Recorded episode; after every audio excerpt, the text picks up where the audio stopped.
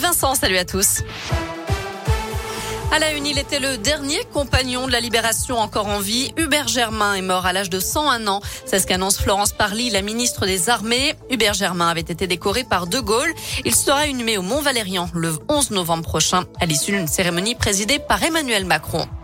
30 milliards d'euros pour faire de la France une grande nation d'innovation. C'est le plan d'investissement annoncé par le chef de l'État et baptisé France 2030. Un plan qui prévoit 1 milliard d'euros pour la construction de petits réacteurs nucléaires et 4 milliards pour la mobilité propre. Objectif, produire 2 millions de véhicules hybrides et électriques. Le chef de l'État veut aussi réduire de 35% les gaz à effet de serre entre 2015 et 2030. Un exercice de tuerie de masse cet après-midi à Oyonnax. Un impressionnant dispositif de secours et de force de l'ordre était organisé autour du stade Charles Maton. Ce genre d'exercice a lieu tous les ans. En 2017, c'était à Equinox, 2018 au collège à Montrevel-en-Bresse et en 2019 au parc des oiseaux de Villars-les-Dombes.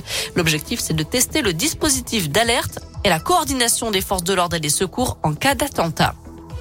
Un accident dramatique ce matin au Pays Basque. Trois personnes sont mortes fauchées par un train près de la gare à Saint-Jean-de-Luz. Une quatrième a été grièvement blessée. Son pronostic vital est engagé. D'après la SNCF, ces quatre personnes étaient allongées sur les voies lorsqu'un TER est passé. Toutes les victimes seraient de nationalité algérienne.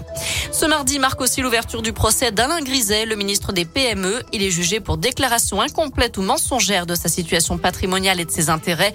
C'est la première fois qu'un ministre en exercice comparaît devant un tribunal. La protection des enfants est une priorité absolue. C'est déclaration tout à l'heure du patron des évêques de France. Il a été reçu par le ministre de l'Intérieur suite à des propos polémiques la semaine dernière. Il faisait suite au rapport sur la pédocriminalité dans l'église française. Éric de Moulin-Beaufort avait affirmé que le secret de la confession était plus fort que les lois de la République.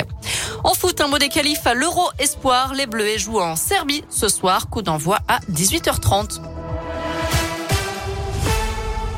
Merci beaucoup Noémie.